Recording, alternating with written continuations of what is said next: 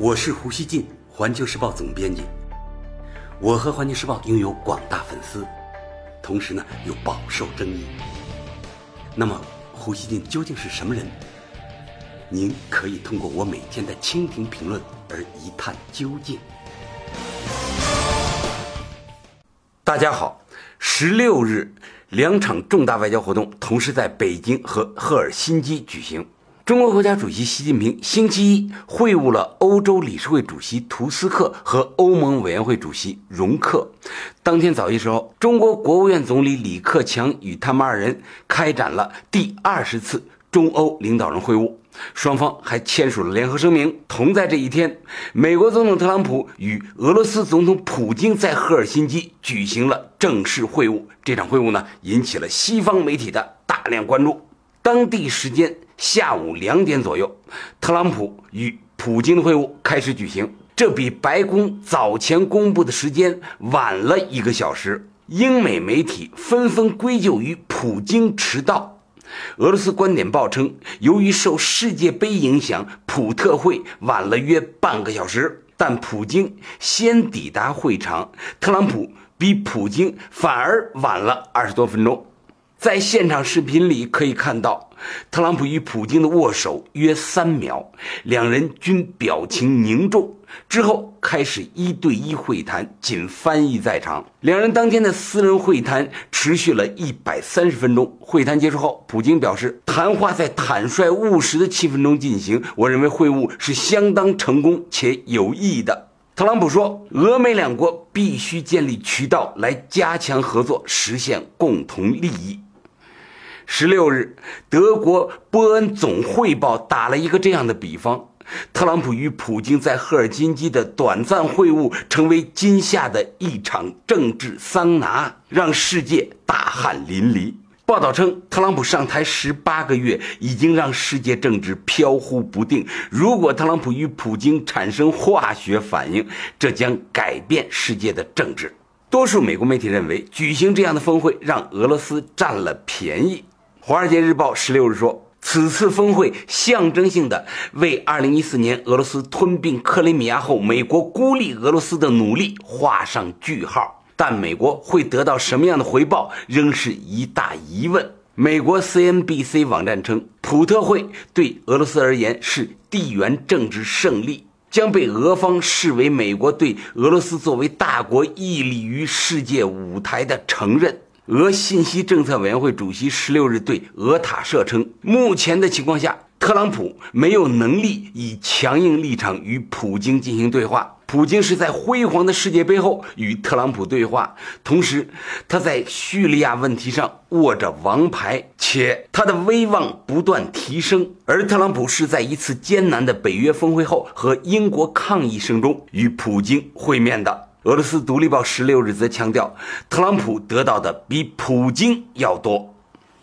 但国际社会真正关心的是，一次特普会能否让摇摇欲坠的美俄关系真正重启？俄总统新闻秘书十五日对此次普特会成果呢表态谨慎。他说：“希望本次俄美峰会能使我们迈出摆脱当前双边关系危机的哪怕一小步。”美国媒体说。特朗普的团队十五日也纷纷出面降低各方的期待。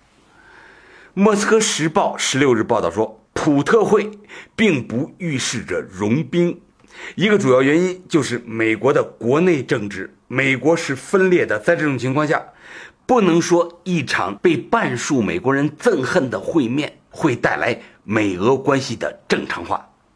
俄政治分析家称，更重要的是，双方在包括乌克兰、叙利亚以及俄罗斯所谓干预美国选举等问题上都不愿改变立场，关系不可能在没有协议的情况下得到改善。美国 NBC 新闻称呼特朗普为“交易之王”，但对此次峰会改善美俄关系却不抱希望。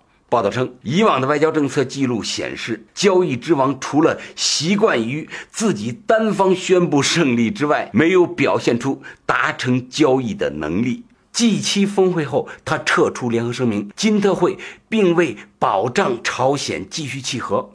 北约峰会上宣布，其他国家同意增加军费开支，但迅速被法国总统马克龙打脸。在美墨边界墙问题上，也没有搞定国会。这些都是 NBC 的评论。评论还说，两党的国家安全老手对特朗普是如此担忧，怕他此次被普京击败，因此干脆祈祷此次峰会啊，此次会晤颗粒无收。美俄这样的大国关系改善，民意支持必不可少。上周，俄罗斯研究中心公布的民调结果显示，超百分之五十的人希望俄美关系改善，不过只有百分之十的人对特朗普持支持观点，百分之七十一的人不支持特朗普。具体而言，如何看待特朗普？百分之七十七的人认为他。以自我为中心，百分之五十八的人认为他危险，近半数的人认为他具有超凡魅力，认为他值得信赖的只有百分之十六。同样的，对此次会晤，欧洲媒体普遍表示忧虑。特朗普早前谈论谁是美国的敌人问题时，语出惊人。他表示：“我们有很多敌人，欧盟就是一个。他们在贸易上这样对待我们。”多个欧洲国家政要表达了对特朗普讲话的强烈不满。德国外交部长马斯在接受《星期日图片报》采访时警告，普特会不要搞单边交易，以牺牲自己的盟友为代价的协议，最终会损害美国。英国民意调查机构的调查显示，三分之二的德国人认为特朗普比普京更危险。欧洲人担心的是，作为抗衡俄罗斯的最重要力量，特朗普治下的美国政府却在威胁放弃跨大西洋同盟。与芬兰邻近的波罗的海国家很在意特普会的进展。如果重启美俄关系，这几个北约应对俄罗斯的前线国家会很尴尬。爱沙尼亚学者认为，过去主要是普京给他们带来不确定性，但现在这些不确定因素明显来自特朗普。这都是欧洲国家的舆论啊！除了把欧盟视作美国的敌人，特朗普还说，俄罗斯在某些方面上是敌人，中国则是经济上的敌人。看来，现在的国际舞台上，关于谁是敌人、谁是朋友的问题，似乎出现了某种乱象。现在啊，俄美。中欧以及俄欧关系和人们熟悉的旧有版本都有了很大差异。大国关系的现实情形不断挑战建立在旧有经验基础上的思维方式，大国的利益格局和实现方式都已经与冷战时候不可同日而语。发展是包括发达国家在内的所有国家的最大利益，也成为国家安全这一概念里越来越靠前的要义。看不清这一点啊，或者错失了发展的基本途径，会很危险，会吃亏。老胡认为啊，中国和俄罗斯重新定义的大国关系似乎最具有建设性，它就是结伴不结盟。传统的地缘政治盟友关系很难成为现代国际关系中压倒一切的排他性线索。大家看啊，美国在特朗普的带领下陷入了面对世界的强烈吃亏感。特朗普总统竟然觉得中俄欧都在某些方面是美国的敌人，他极力让美国公众认为整个世界都欠美国的。华盛顿似乎很想把世界带回到由丛林法则主导的时代，那样的话，特朗普总统就可以像苏丹一样，率领这个最有力量的大国横扫全球，至少在经贸领域建立超越以往所有国际规则的霸权。但现在呢，已经不是一个传统侵略和征服危险压倒一切的时代，很少呢有谁对谁的需求是。也没有一个国家拥有让自己的霸权被他国心悦诚服接受的理由。美国严重搞错了自己是谁。我认为他以为啊，做美国的朋友是这个世界最大的荣耀，所有国家会趋之若鹜的竞价购买这一权利。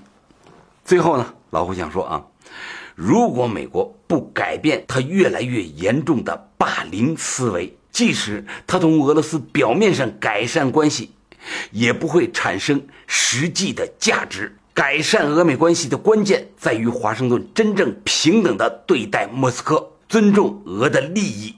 而美国要想拥有世界，他必须做谦逊的领导者，校正他的利益观。感谢收听今天的《胡言不乱语》，咱们下期见。